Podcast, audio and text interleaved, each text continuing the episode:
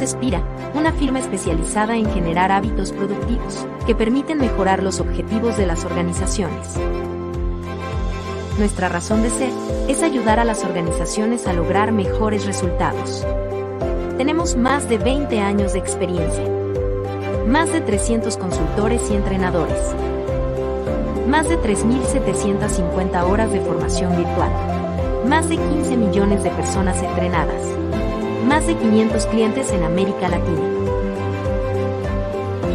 Construimos soluciones integrales de educación corporativa para generar hábitos productivos. Es por toda nuestra experiencia que decidimos crear Flash Talks. Un espacio creado cada semana para compartir las mejores prácticas de desempeño organizacional junto a diferentes expertos. Bienvenidos a Flash Talks.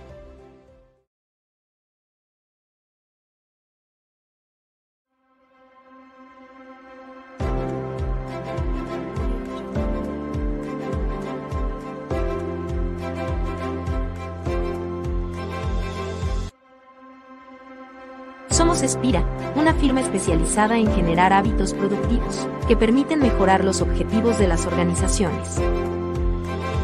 Nuestra razón de ser es ayudar a las organizaciones a lograr mejores resultados.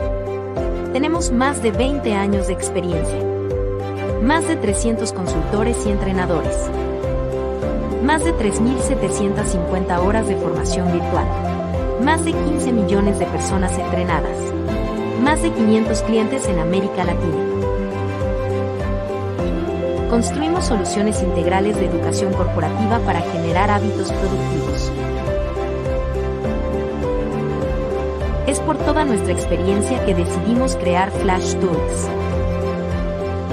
Un espacio creado cada semana para compartir las mejores prácticas de desempeño organizacional junto a diferentes expertos. Bienvenidos a Flash Talks.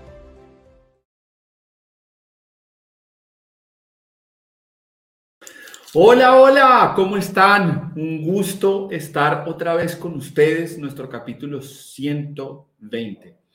Ya llevamos 120 capítulos trayéndoles a ustedes las mejores prácticas que vamos encontrando a nivel regional eh, sobre desempeño y cómo mejorar las organizaciones, cómo mejorar la vida de las personas y cómo realmente hacer este viaje de la formación, de la mejora del desempeño, de crear nuevos hábitos de una forma mucho más eficiente y mucho más inspiradora para cada uno de nosotros. Así que de verdad hoy, hoy, hoy, hoy sigue siendo eh, este propósito nuestro, la bandera que nos mueve a estar cerca de ustedes y de verdad que un gusto tenerlos hoy acá. Y hoy eh, seguimos hablando de este, eh, esta sombrilla que, que, empezamos a, a, hablar hace, hace ya dos semanas atrás, hace 15 días atrás, donde empezamos a hablar de universidades corporativas, eh, formación a largo plazo y cómo vamos encontrando eh, características muy especiales de lo que va pasando en la formación eh, sostenible, en la formación de universidades corporativas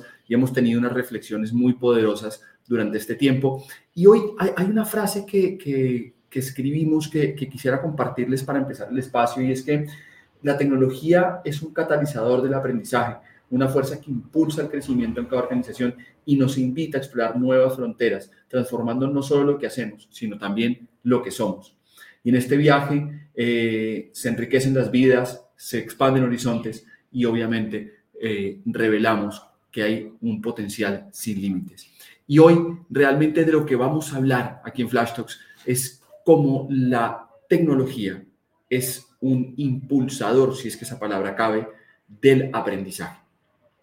Eso es lo que vamos a tocar hoy y agradecemos a toda la gente que se conecta desde Colombia, desde México, desde Perú, desde Chile, desde Argentina. Es un gusto tenerlos aquí hoy con nosotros y hoy nos va a acompañar eh, Laura Robles. Laura Robles trabaja en Bancolombia y Laura Robles viene liderando un proyecto que es como en Bancolombia, banco más importante de Colombia, eh, el de mejor servicio, el de mejor experiencia de, de cliente, cómo este banco ha logrado meter la, tecnología como un asset de eh, su impulso de aprendizaje. Así que para nosotros hoy eh, es un honor tener a, Laura aquí con nosotros y, hablar de este tema que en lo personal creo que es algo que a muchos de los que, nos, de los que trabajamos en educación hoy nos prende la pregunta de cómo hacerlo de la forma más eficiente. Así que, sin más vueltas, invitar a Laura a nuestra sala de Flash Talks, que es un honor tenerla acá, es un placer tenerla acá. Laura, de verdad que qué rico tenerte aquí con nosotros hoy, de verdad que nos sentimos súper honrados de, de compartir contigo este espacio. Nicolás, muchas gracias a ustedes y el honor es para mí estar acompañándolos hoy aquí a que conversemos sobre este tema, tema que como tú decías, posiblemente a muchos nos interesa y nos apasiona como seguir descubriendo maneras, entonces no, muy, muy contenta de estar aquí con ustedes en esta número 120, de Flash Talk número 120 que decías que ya, pues felicitaciones porque también mantener un espacio, tantas sesiones, es un logro súper importante. Te agradezco, te recibo las felicitaciones y es para nuestro equipo de mercadeo que hace que esto sea una realidad y que le meten toda el alma y el corazón. De verdad que es un aplauso para ellos tremendo. Y a nuestro CEO que impulsa todas estas acciones para estar cerca de las personas. Y de verdad que, bueno, icónico que estés aquí en el 120. Y Laura, yo quiero sacarte provecho lo más que, lo más que podamos eh, en este espacio de hoy. Y y poder como partir con la pregunta, eh, nosotros hablamos mucho de innovación tecnológica y esto abarca todas las esferas de la vida de una persona, ¿sí? Porque la innovación tecnológica pasa por, por todos los ámbitos hoy en día, ¿no? Es como que lo que usted quiera eh, eh, existe en tecnología y para todo. Y pues la educación y el aprendizaje no ha sido ajeno a esto en, ningún caso. Y, de alguna manera tú vienes trabajando eh, desde Bancolombia en cómo ir jugando con nuevas tecnologías, cómo ir eh, metiendo nuevas tecnologías en un negocio que tiene una sensibilidad de información importante, tiene, tiene eh, de, alguna manera un nivel de especialización importante y ustedes han venido trabajando eso. Así que quisiera como partir preguntándote cómo ha sido la experiencia de ustedes, ¿sí? En empezar a incluir tecnología en el proceso educacional. Vamos a meternos por un montón de aristas, tenemos muchas conversaciones que tener, pero, pero partamos de esto de qué es impulsar el aprendizaje a través de la tecnología desde tu mirada. Listo. Voy a partir de hacer una cuñita y que si bien tú has mencionado que estoy liderando un proceso, realmente estoy aquí en nombre de todo un equipo, porque somos todo un equipo quienes hemos venido desde diferentes miradas, desde diferentes esfuerzos y aportes, construyendo y consolidando como esta apuesta que hacemos como organización de seguir innovando en los procesos de aprendizaje. Entonces, acá soy una representante de ese equipo. Y mm, ya respondiendo a tu pregunta, digamos que en el banco hay una historia muy interesante porque para Bancolombia la formación virtual o el aprendizaje virtual no es algo nuevo, es una historia que tiene más de 20 años, que nos ha llevado a ir evolucionando poco a poco y a ir conociendo mucho esos usuarios, ¿cierto? O sea, el banco desde hace más de 20 años dijo, tenemos que empezar a apostar por la formación virtual, por el aprendizaje virtual, le creemos a esta metodología de aprendizaje porque creo que también se basa mucho en el creer de las compañías si tu compañía desde sus líderes no creen en el aprendizaje virtual, es muy difícil que lo impulses, porque si todo el tiempo te están haciendo el ruidito, no, es que lo virtual no funciona, funciona lo presencial, no, es que lo virtual no es tan chévere, es más chévere si nos vemos presencial. Eso en la cultura empieza a generar también unas fricciones, entonces creo que el hecho de que la organización le apueste a la virtualidad como como una manera válida de llevar el aprendizaje, eso es un punto de partida muy importante. Y ese recorrido que hemos tenido durante tantos años también nos ha permitido como primero ir probando muchas cosas, ir evolucionando ese modelo de aprendizaje, eso que vamos probando y que vamos iterando y por supuesto tener muchos aprendizajes de ahí, pues porque no todo ha funcionado, hay supuestos que uno a veces tiene cosas que van a funcionar y no funcionan. Em, hay cosas que se van aprendiendo en el camino, imprevistos. La tecnología siempre tiene imprevistos, entonces estar preparados para, para, que esos escenarios no sean un freno, sino antes un, algo que, que impulse que el cambio se siga dando. Entonces, em, nosotros como organización creemos 100%, como te digo, en la virtualidad y creemos en la innovación como un punto muy importante en el aprendizaje porque también se trata mucho de conocer a los usuarios si tú no conoces a tu usuario, le puedes imponer muchas formas o te puedes sentar en, un, en una zona de confort donde no le estás dando como en el, en el gusto de ese usuario, no estás conectando con él. Entonces son como diferentes cosas ahí que, que, hemos visto como organización, porque como te digo, ese gran recorrido que hemos tenido también nos hace tener hoy un usuario muy exigente, un usuario que nos dice como a mí ya no me traiga el curso virtual normalito tradicional de hace 15 años porque eso no me gusta.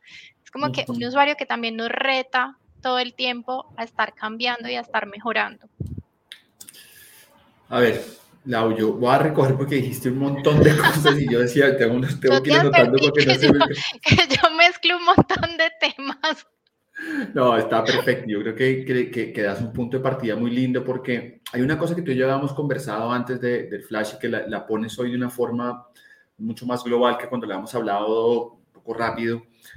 Eh, y tiene que ver con esto y voy a devolverme como hace inicio y es empezar a trabajar sobre esto que hablamos hoy tanto del mindset, ¿no? Oiga, ¿cuál es el mindset de, mi organización? Eh, y esa historia que tú dices, cuando yo hace 20 años decido, voy a apostar por lo virtual, ¿vale? Hay un, hay un cambio de mentalidad que se da en la organización. Totalmente. Y empezamos todos a entender que esta es una forma igual válida como hay otras formas de hacerlo, pero esta es una válida. Y vamos a apostar y vamos a meterle alma, corazón y vida a esto. Voy a hacerte la primera pregunta muy rápida porque yo creo que lo que, lo que uno se encuentra hoy, yo en conversaciones con nuestros clientes, muchas veces hay como esa resistencia a qué pasa, ¿sí? Eh, si yo le cambio el sistema a la gente. Eh, ¿Será que sí le va a gustar? ¿Será que va a haber engagement? ¿Será que nos arriesgamos a apostar por esto? Hay mucho susto, ¿sí? Y ese susto es, es mental, porque pues, evidentemente está comprobado cuando tú ves hoy en día las estadísticas de la UNESCO que te dice eh, de los niños que no tienen educación, hoy eh, el 91% de estadísticas de la UNESCO eh, se han favorecido de la educación virtual, así que pues evidentemente no vamos a discutir que es válida, ¿sí? Puede gustarme o no gustarme, pero válida es. En tu experiencia, desde lo que tú ves con el equipo que trabajas, ¿Cómo han hecho para empezar? O, cómo han hecho para, no, no empezar, porque ya lo hicieron. ¿Cómo fue ese proceso de transformación de, ese mindset, de esta forma de entender que este era un camino eh, y que para ustedes era importante y convencer a la gente de que podían apostar por este camino? Bueno, yo no tengo tanta historia porque yo no llevo 20 años en el banco, ¿cierto? Pero te puedo hablar de los últimos 5 años en el banco, que sí es esa historia que conozco y que vivo. Y es cambiar esa mirada de que todo se tiene que masificar de una vez, ¿cierto? O sea, es empezar a entender que podemos hacer experimentos en corto plazo, que no impliquen un costo tan grande, experimentos que pueden o no funcionar, o sea, experimentos que puede que tú después de hacerlos digas, ups, por aquí no era el camino, esta, esta tecnología no me funcionó o esta metodología no me funcionó. Entonces es como empezar a cambiar ese chip de que todo nos tiene que funcionar. Eso no es tan fácil, es muy fácil decirlo, pero no es tan fácil hacerlo porque uno a veces tiene mucha necesidad de control, de que todo salga perfecto y que tus usuarios todo digan que salió bien, que les gustó y cuando recibimos la crítica no es tan chévere recibirla, ¿cierto? Cuando te dicen, no, pero es que a mí eso que usted diseñó no me gustó, no entendí, la interacción horrible. Empezar a recibir como tantas críticas no, no es tan divertido, pero es muy útil para tomar decisiones, porque puede que tú estés probando con el público que no es, de la manera que no es, estés entregando algo que necesite ser corregido sin que sea toda la experiencia. Entonces, em, para mí es como súper clave en ese proceso que hemos venido viviendo, como el atrevernos, ¿cierto? Como soltar un poquito ese miedo, atrevernos. Ha sido clave, ha sido clave también nosotros interactuar mucho más con la tecnología. O sea, nosotros tenemos hoy el reto de preguntarnos todo el tiempo cómo estamos aprendiendo nosotros mismos como entrenadores, como diseñadores de estas experiencias y es yo que tanto aprendo por YouTube. O sea, yo sí me he sentado a ver algo por YouTube, me he sentado a ver algo por TikTok que sea educativo, me he sentado a hacer algo de realidad virtual. O sea, que tanto he interactuado yo con eso, porque a veces el miedo, tú lo decías, está muy desde el supuesto. Ah, eso no va a funcionar, eso no va a gustar. Pero muchas veces es que tanto te has atrevido a conocerlo. Y creo que hay un componente fundamental de atrevámonos obviamente en una compañía ese atrevámonos tiene que ser sostenible, eficiente, entonces por eso esa mirada de probemos en corto, probemos con públicos pequeños, probemos con unos pequeños demos o con unos temas pequeños, no nos vayamos con algo tan grande porque si algo no funciona, el costo, el proceso, el esfuerzo de las personas va a ser muy grande y no obtuvimos el resultado esperado. Ese, ha sido pues, como, esos tres puntos clave, creería yo. No, y Lau, yo creo que tocas un tema que, que creo que vale la pena pincharlo. Em, y, y, ayer veía una estadística y, un poco lo veía por estas noticias feas que estamos viendo que están pasando en Israel, pero miraba que el PBI de Israel es de los más grandes del mundo y es uno de los países más ricos del mundo. Y contaban cuál es la historia de ellos y es la inversión que han hecho en, en, en I+.D. o en investigación y desarrollo, como lo quieran ver. Eh, y, yo te estoy oyendo y digo, pero es que empezamos a tocar la clave de esto y estaba redondeando, ya lo habías dicho, es el probar y fallar. Que el probar y fallar, en última, es la investigación. Cuando uno ve los, como de dónde nace la investigación, pues es intentar probar algo. es, tengo una hipótesis, voy a la prueba y miro si funciona, y si no funciona, pues listo, no funcionó. Está bien, ya me di cuenta que ese no es el camino. Eh, pero creo que hay un desafío y creo que es el primer mensaje y me encanta estar hablando contigo de esto a la luz de la tecnología porque yo quiero que la gente tenga en cuenta, llevamos 16 minutos de programa y no hemos hablado todavía de ninguna tecnología. Hemos hablado de las personas. Y, y, me parece muy lindo partir desde ahí, porque si no pensamos diferente, si no entendemos que parte del proceso de mejorar eh, la cercanía con el usuario a través de la tecnología es vencer estos miedos que tenemos, a probar, a ensayar, a saber que no va a salir perfecto y que puede salir mal y que voy a recibir feedback negativo, y probablemente te va a pasar. Es más, probablemente no. Seguro lo vas a recibir en algún punto. Tenemos cómo lo vas a tomar. No, y seguro a alguien no le va a gustar. Porque seguro a alguien no le va a gustar. Y, a decir, a mí me parece que está bien. Total, que, y lo, lo, vivimos nosotros todo el tiempo. No, es que a mí me parece que el logo debería ir en rojo y no en azul. Bueno, está bien, perfecto, pero a otro le pareció que era en rojo y a ti te parece que es en azul, ya está. En algún punto tenemos que ponerle algún color y ya está. Eh, estoy tocando las cosas mucho más, más simples, ¿no? Pero, pero creo que tocas este primer punto que es tan clave y yo, que es un mensaje, creo, poderoso que nos da, así es, pues sí, todo esto funciona siempre y cuando entendamos que detrás de estos procesos hay personas que tienen miedo de hacerlo, que no se quieren equivocar, que no quieren probar, siempre lo hemos hecho así. Estoy ya, ya, ya metiéndome en las frases que estamos, oiga, pero si así ha funcionado y la gente aprende y al final sale de inducción bien, pues hombre, ¿para qué nos ponemos a arriesgarnos, no? Y, y de hecho que, quiero marcarlo aquí porque mmm, aquí escribe Angélica Arenas, que está desde Bogotá, que le mandamos un abrazo, eh, parte de nuestro equipo, dice muchas veces eh, nos da temor probar, eh, temor a equivocarnos y nos quedamos con lo mismo, así ya no sea tan efectivo. Y eso pasa todo el tiempo, ¿sí? Y creo eh, que, que, pasa muchas veces porque nos enfrascamos mucho en la mirada personal, ¿cierto? De qué me gusta a mí, qué me da miedo a mí, em, qué es eso que me cuesta a mí de relacionarme con X tecnología y no pensamos tanto en el usuario. Y ahí es clave también conocer muy bien al usuario y entender que el usuario no es un único usuario. En las compañías tenemos múltiples usuarios. Y, y hoy que hablamos tanto en las compañías de diversidad y de inclusión, creo que desde el aprendizaje tenemos un compromiso muy grande y un, reto muy bonito también de entender que la inclusión también es entender que no todas las personas aprendemos igual y que no hay fórmulas mágicas para que todos nos enganchemos de la misma manera con ciertas soluciones que funcionan. Puede que mi manera de aprender no sea, yo te contaba, a mí casi no me gusta o no me gustaba antes aprender por podcast. Pero eso no quiere decir que si a mí no me gusta un podcast, no quiere decir que entonces a mis usuarios tampoco, entonces no voy a hacer ninguna estrategia de aprendizaje basada en audios.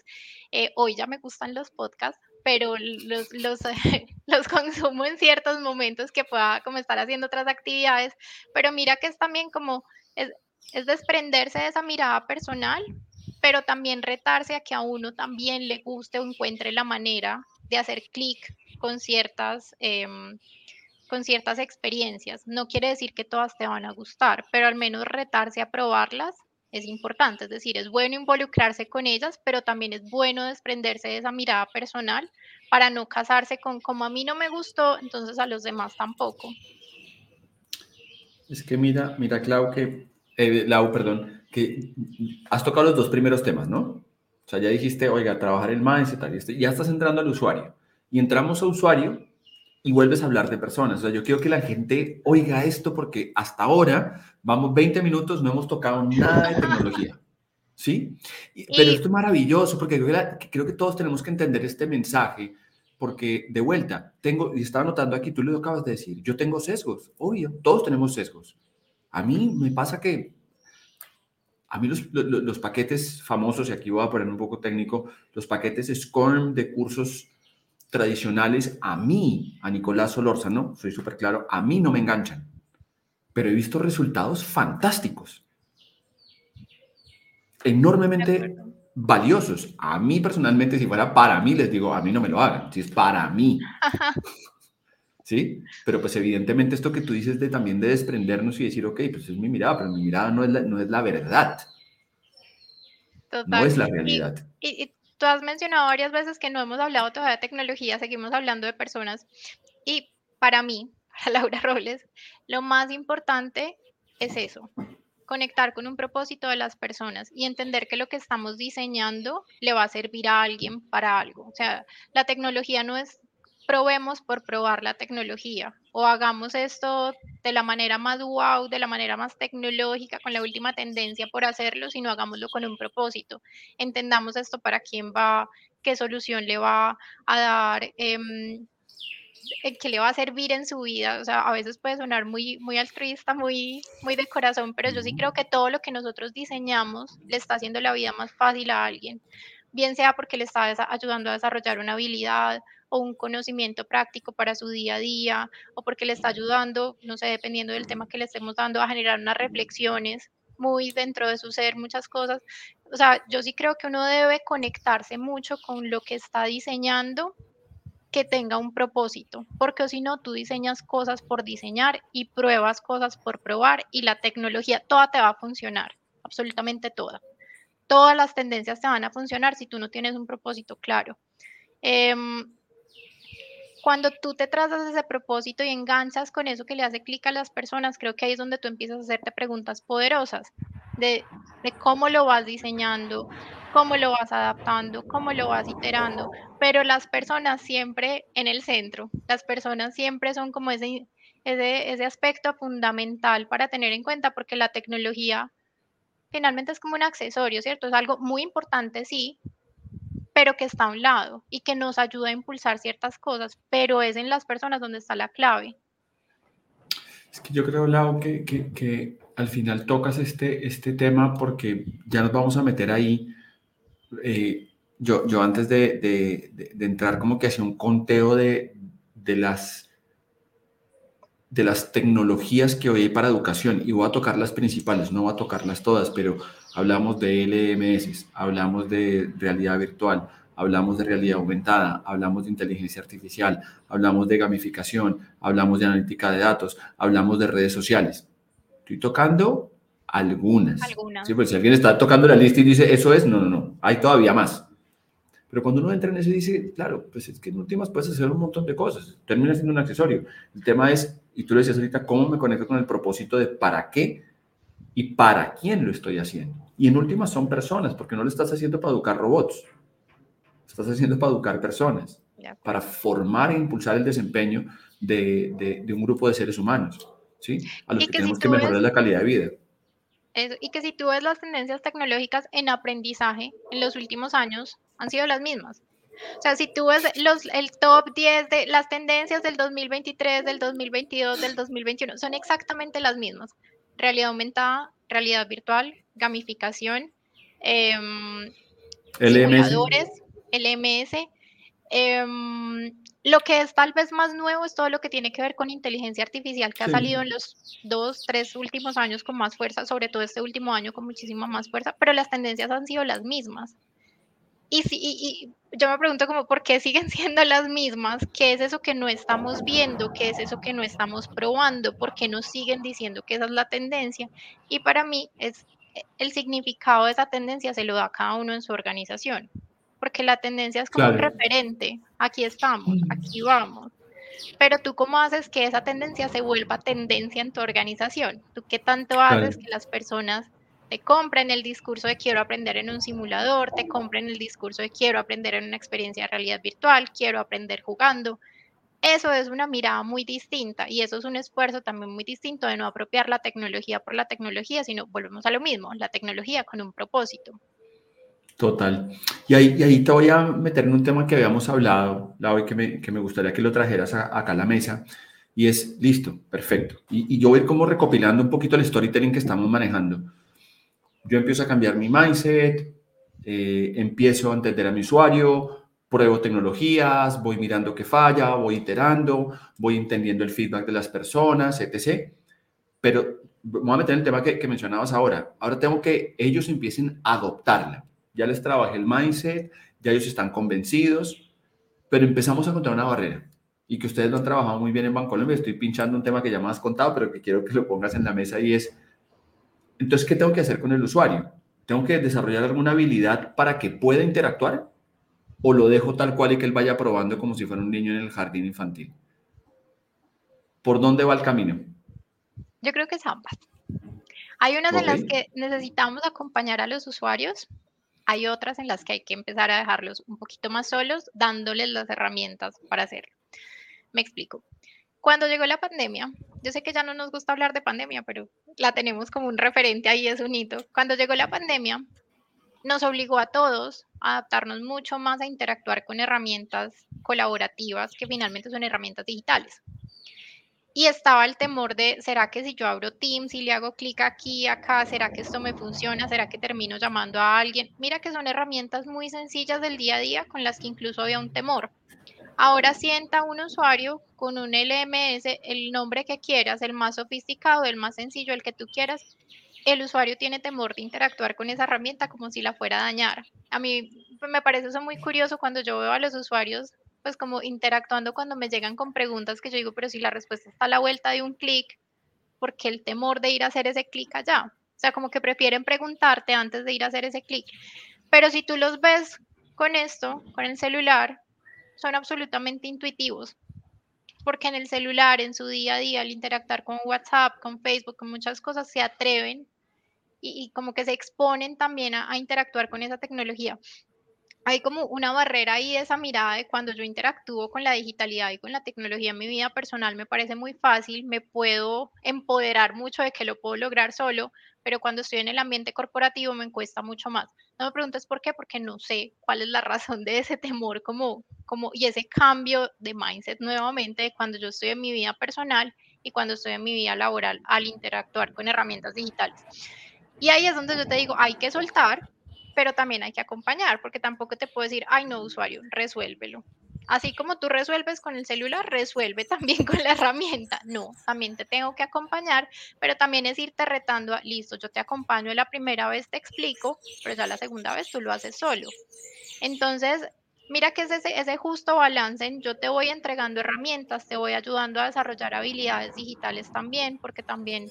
Eh, es algo que estamos aprendiendo. La pandemia, reitero, nos cogió, nos dio tres vueltas y nos, nos, nos lanzó al charco muchas cosas. Algunas personas han nadado muy bien, otras están ahí todavía chapaleando y hay que ayudar a aquellas a las que están chapaleando. A las que ya están nadando es seguirlas retando a que cada vez naden mejor, pero a las que están ahí chapaleando no las podemos dejar ahogar tampoco, porque tampoco se trata de, de segregar usuarios, llamémoslo así. Y creo que ese es también un punto importante cuando hablamos de tecnología, que a veces pensamos como que la tecnología es muy universal, pero se nos olvidan esas particularidades de algunos usuarios. Hay usuarios a los que les cuesta interactuar con cierto tipo de herramientas.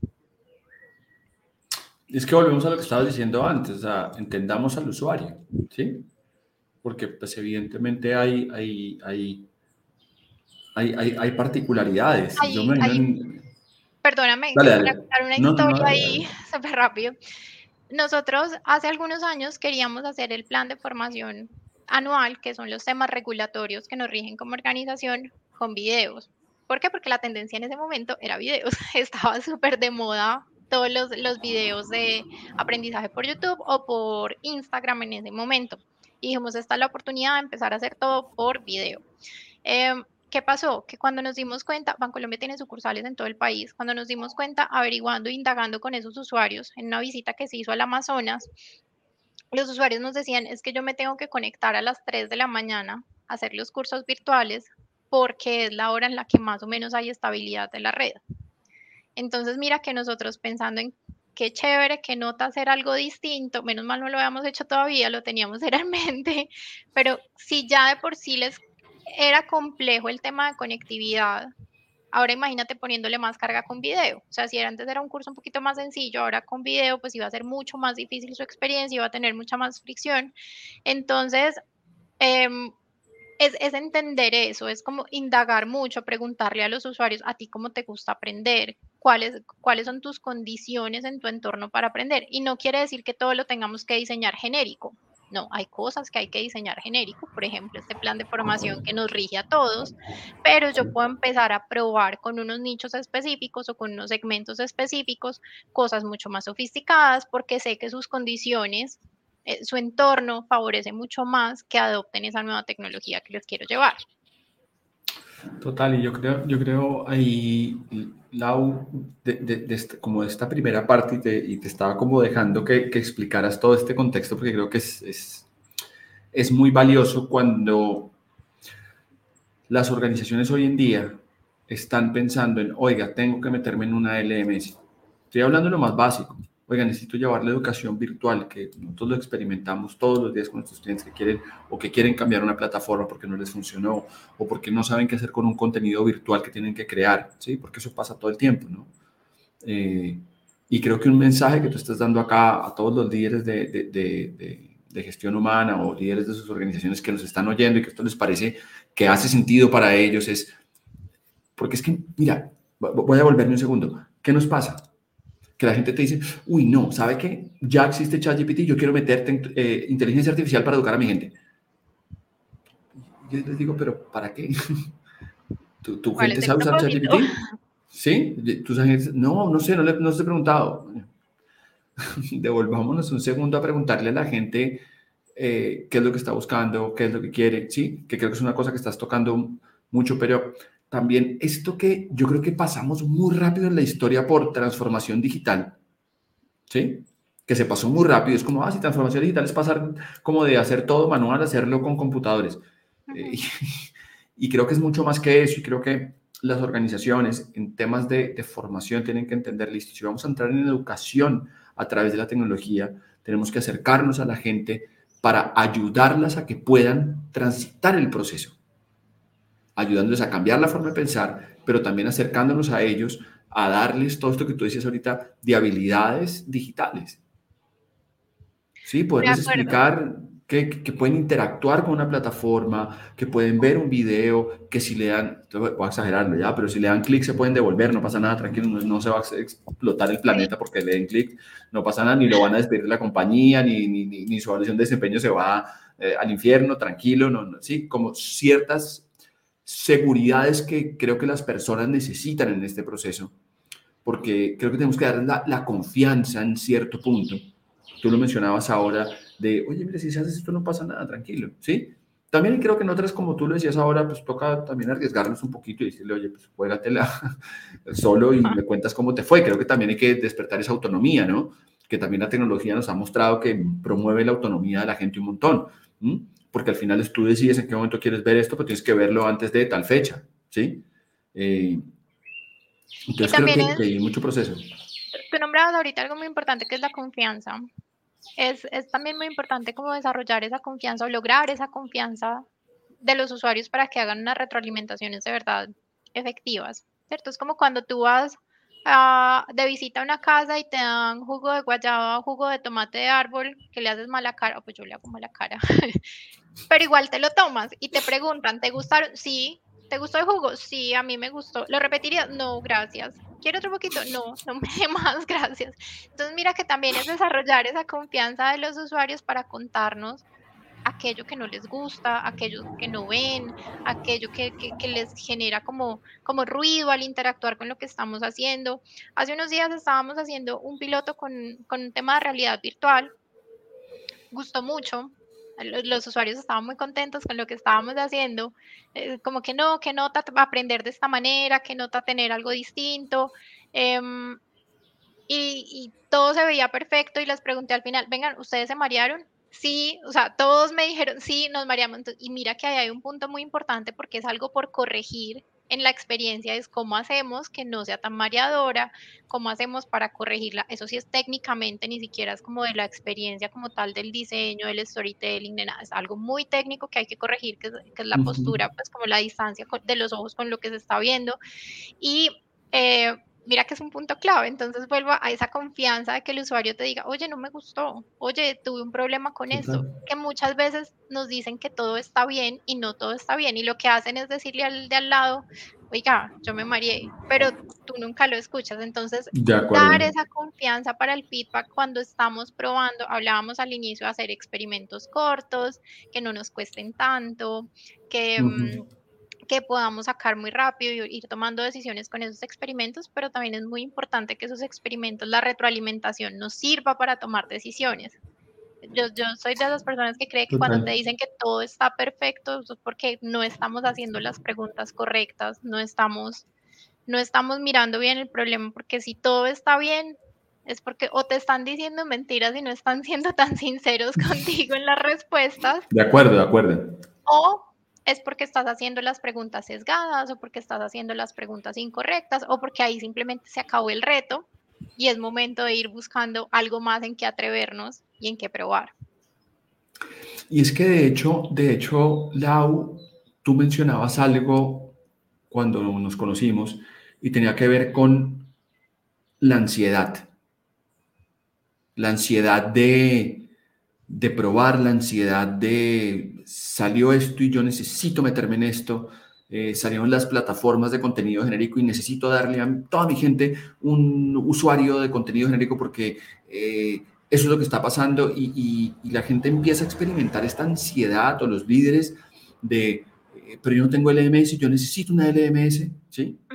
Y de hecho, ahorita te oí y recordaba una historia de un cliente nuestro que nos decía, no, es que necesito que hagamos una inducción eh, de realidad virtual para nuestros clientes, ¿sí? es una inducción que ellos hacen para los clientes, eh, y entonces en esa realidad virtual eh, van a tener que vivir la experiencia durante 20 minutos. Y hablamos con los expertos y, los expertos decían, no, no, por favor, nunca en la vida metas a alguien 20 minutos dentro de una experiencia de realidad virtual, porque lo, lo matas. Decía, pero es que dura 20 minutos. Sí, pero es que no, no va a poder resistir. O sea, va a ser, va a ser un, desastre. Nadie va a aprender nada. Sí, y era como está. Pero entonces, ¿qué hacemos? La podemos hacer, pero toca hacerla más corta.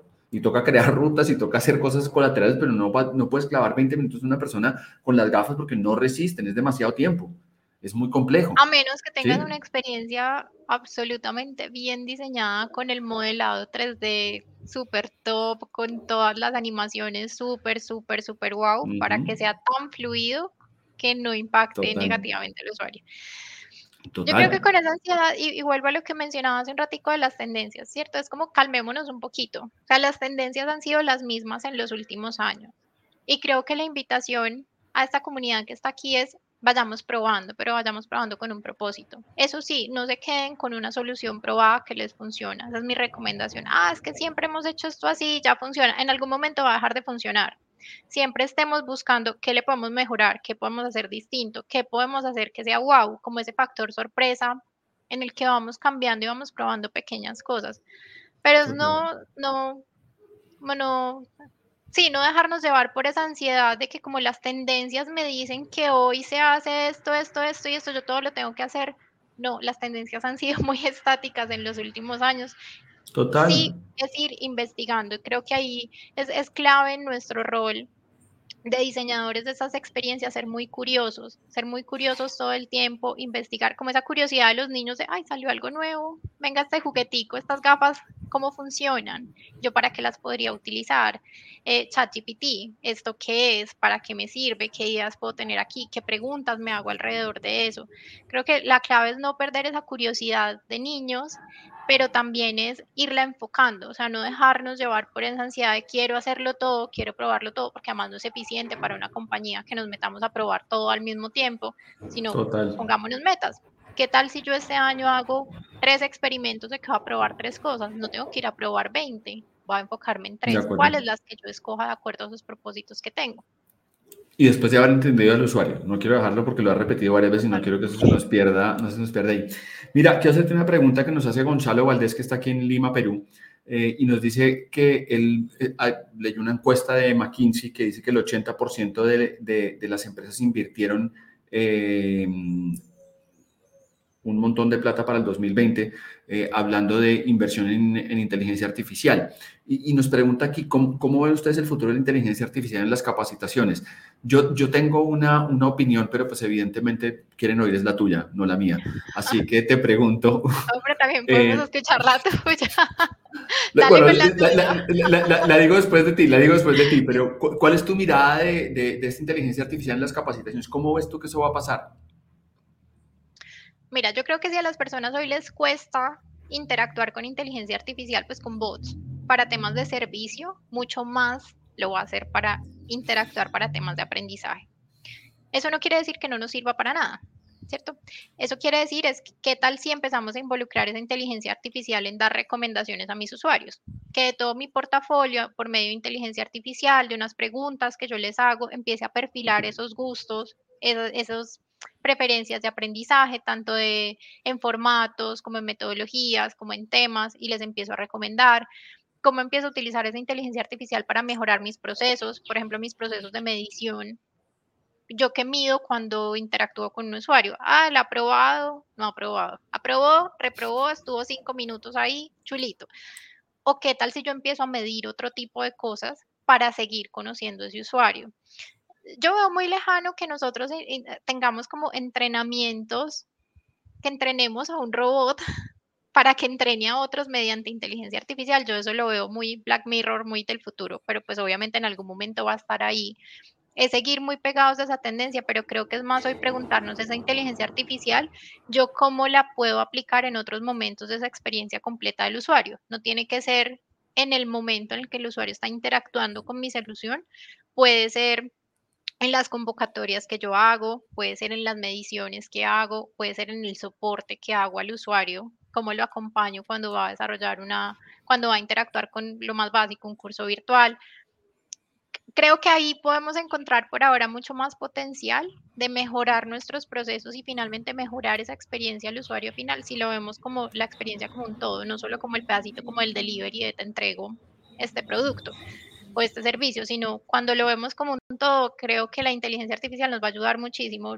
Entrenar a otros todavía no creo, pero pues está ahí cómo les vamos eh, entregando pedacitos y creo que también va a ser un proceso de transición para los usuarios, porque pasar de un curso virtual tradicional a ahora entrénate por un bot o por inteligencia artificial va a ser muy raro, es como irlos llevando de a pedacitos para que se vayan familiarizando al menos con la tecnología y con esa manera de interacción.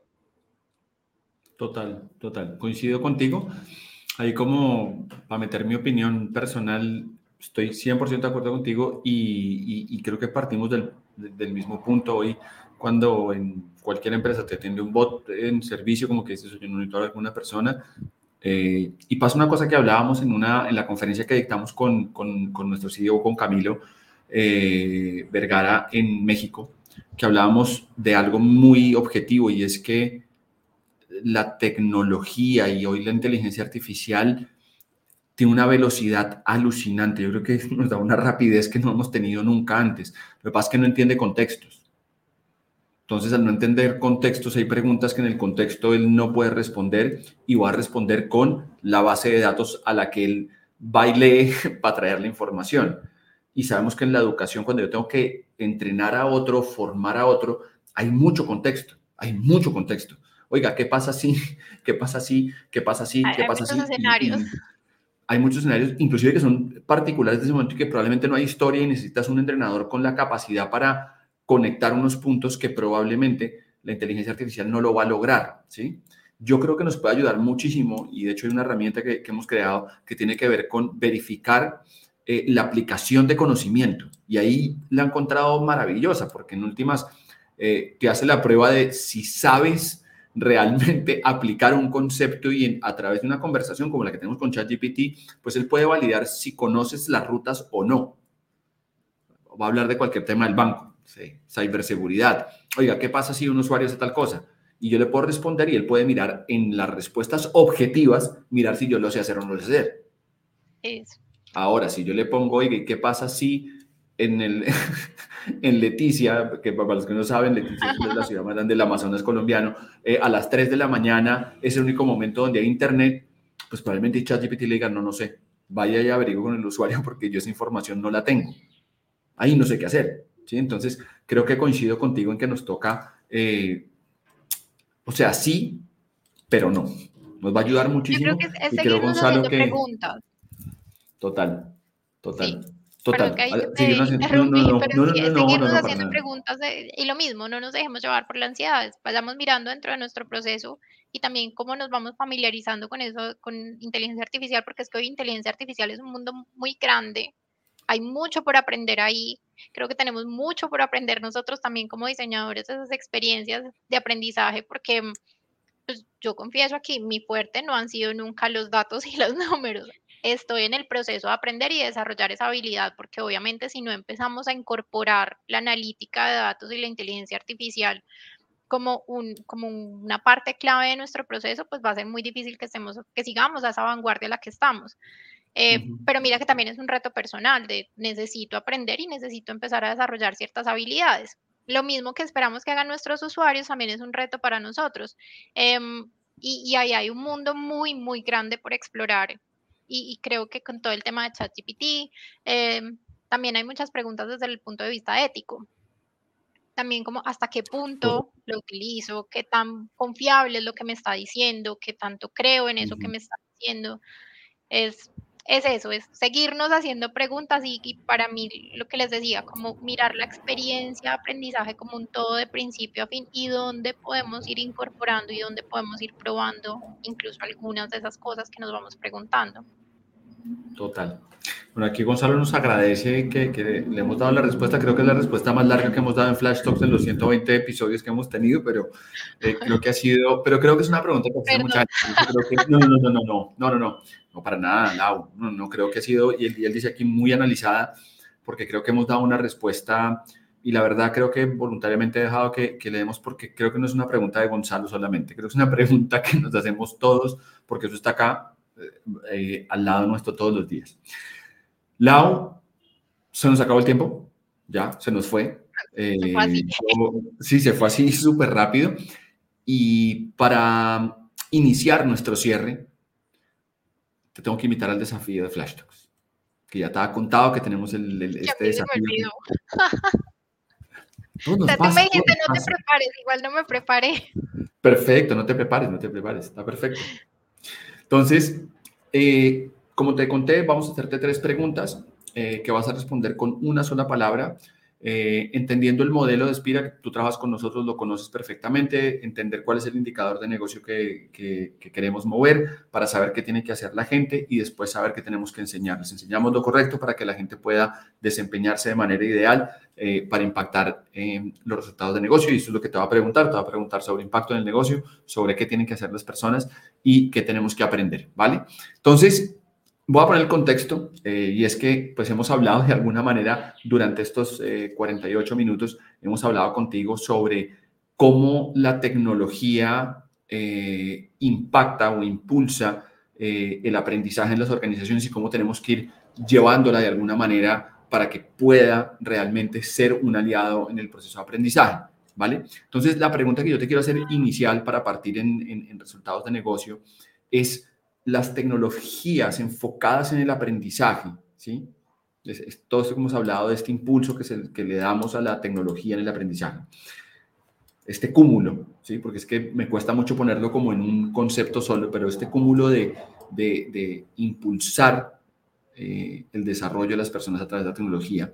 Para ti, todo esto que hemos hablado, ¿en qué indicador del negocio impacta? En una palabra. En la fidelización. Del talento. Pues ahí, tres palabras. Vamos a ver la fidelización del empleado de alguna manera. Ahora te voy a preguntar, ¿qué tenemos que, que hacer las personas para poder impulsar las tecnologías para el aprendizaje.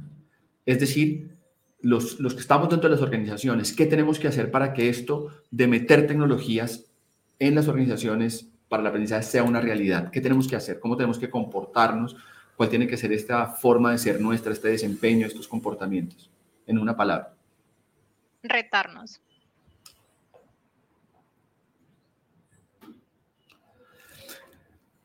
Para poder retarnos, ¿qué tenemos que aprender? ¿Qué tenemos que saber? ¿Qué conocimientos tenemos que adquirir para poder ser unas personas que se retan constantemente o que vivan retados o que vivan retando a la organización? Eso responder con una sola palabra es muy difícil, pero... Por eso es el eh, desafío. Mm, investigación.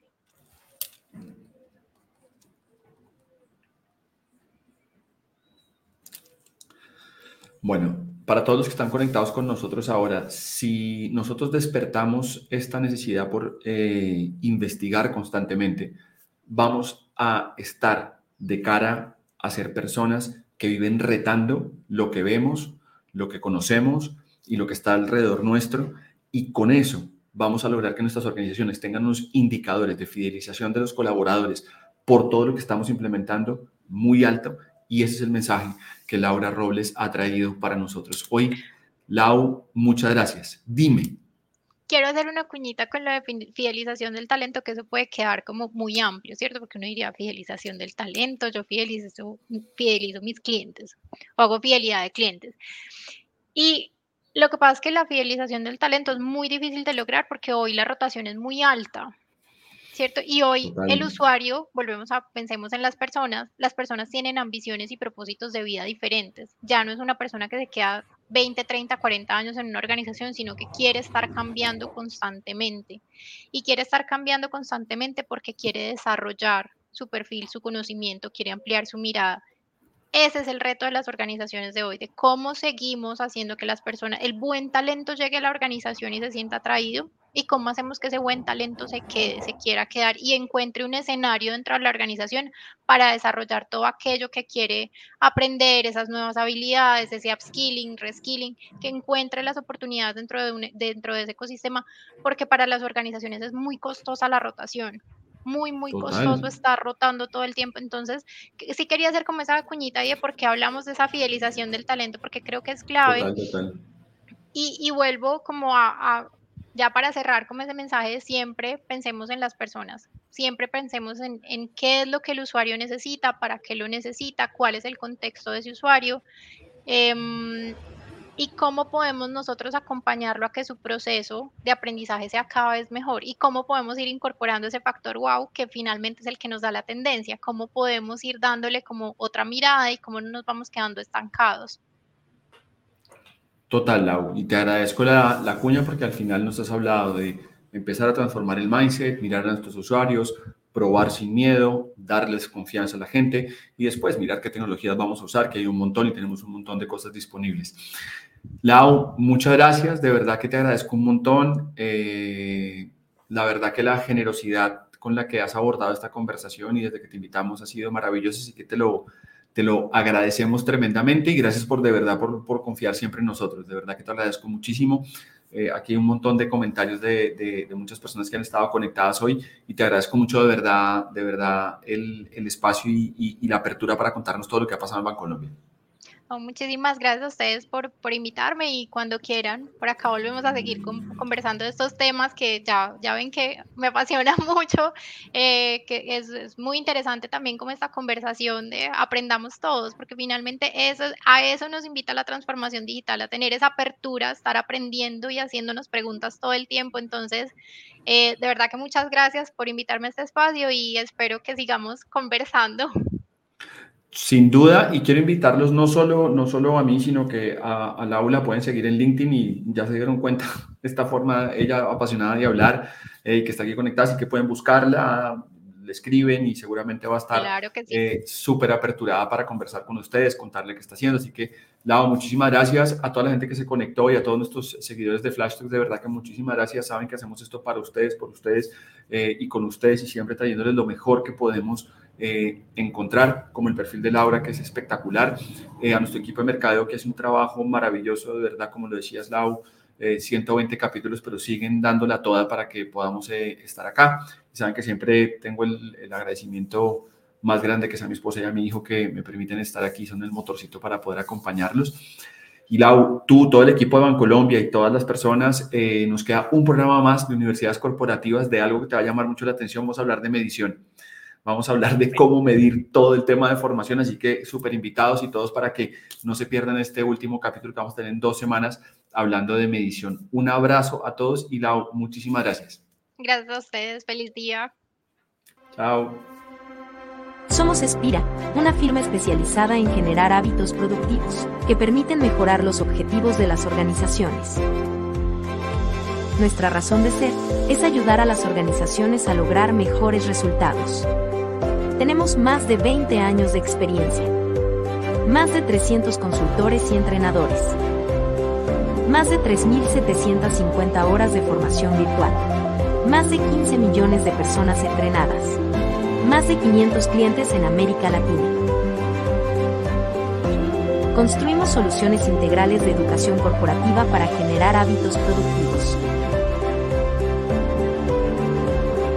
Por toda nuestra experiencia que decidimos crear Flash Tools. Un espacio creado cada semana para compartir las mejores prácticas de desempeño organizacional junto a diferentes expertos. Gracias por acompañarnos.